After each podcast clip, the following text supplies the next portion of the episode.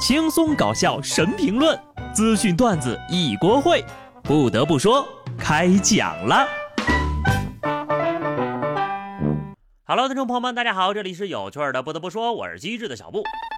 回归工作岗位的第一周啊，我要开始发力了。你们以为我工作就是为了那几个臭钱吗？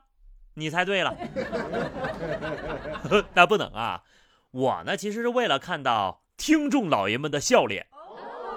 像我这么真诚友好的主播可不多了啊！大家就且听且珍惜吧。浙江杭州一男子手捧玫瑰花，疑因求爱失败后躺在西湖的断桥上。目击者说呀，这男的身穿工装，手捧鲜花，女主播却一直没有出现。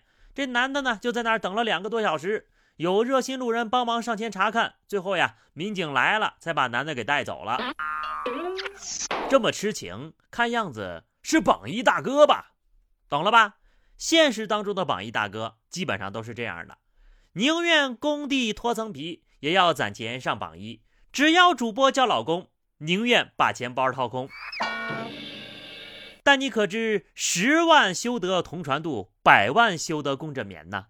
榜一大哥还以为自己是痴情的许仙呢，万万没想到呀，那女主播是花心的金莲呐。想见人家，那是另外的价钱。在这儿呢，也奉劝各位给主播刷礼物的朋友们一句啊：你以为主播又美又好看，很可能呀，他就是个抠脚的大汉。人前光鲜亮丽，人后呀，有可能就是衣冠禽兽呀。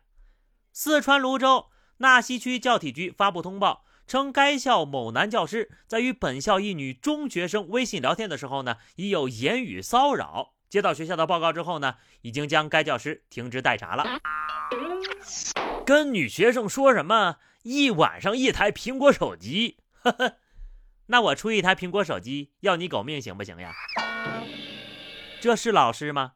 这妥妥的犯罪嫌疑人呐！停职怎么能够呢？就应该把这种人逐出教师的队伍。披着人的外衣却做一些猪狗不如的事情，根本就不配当老师。强烈建议啊，化学阉割普及全世界，好让那些个衣冠禽兽长长记性。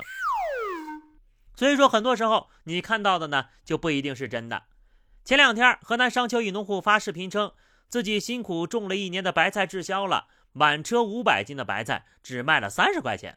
一时间呢，古建商农的评论刷遍了网络，网民对这位大爷的遭遇呢，也是无比的同情。然而呢，没过几天，这大爷呀，在和别人连麦直播的时候，竟然解释说：“啊，这是摆拍的，我的菜早就卖完了。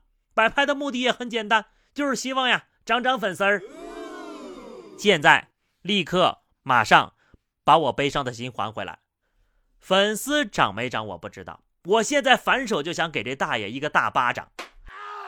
所以还是老话说得好呀，你大爷还是你大爷，玩弄网友的感情可真有一手。而且你这么做，让那些真的产品滞销的农户们怎么办呢？大家看了还会相信吗？啊，这破互联网！一天天的啥也不是。好了，说点有意思的啊。贵州凯里因为当地气温比较低，山间的一处水管在早上打开之后呢，瞬间就开始吐冰棍了。叮咚，小飞棍来弄，这不就实现冰棍自由了吗？那么有人就要问了啊，尿尿会不会也瞬间变成冰雕呢？呃，如果你不随地大小便的话。那么问题应该不大。天寒地冻，人遭罪，车呀也遭了罪了。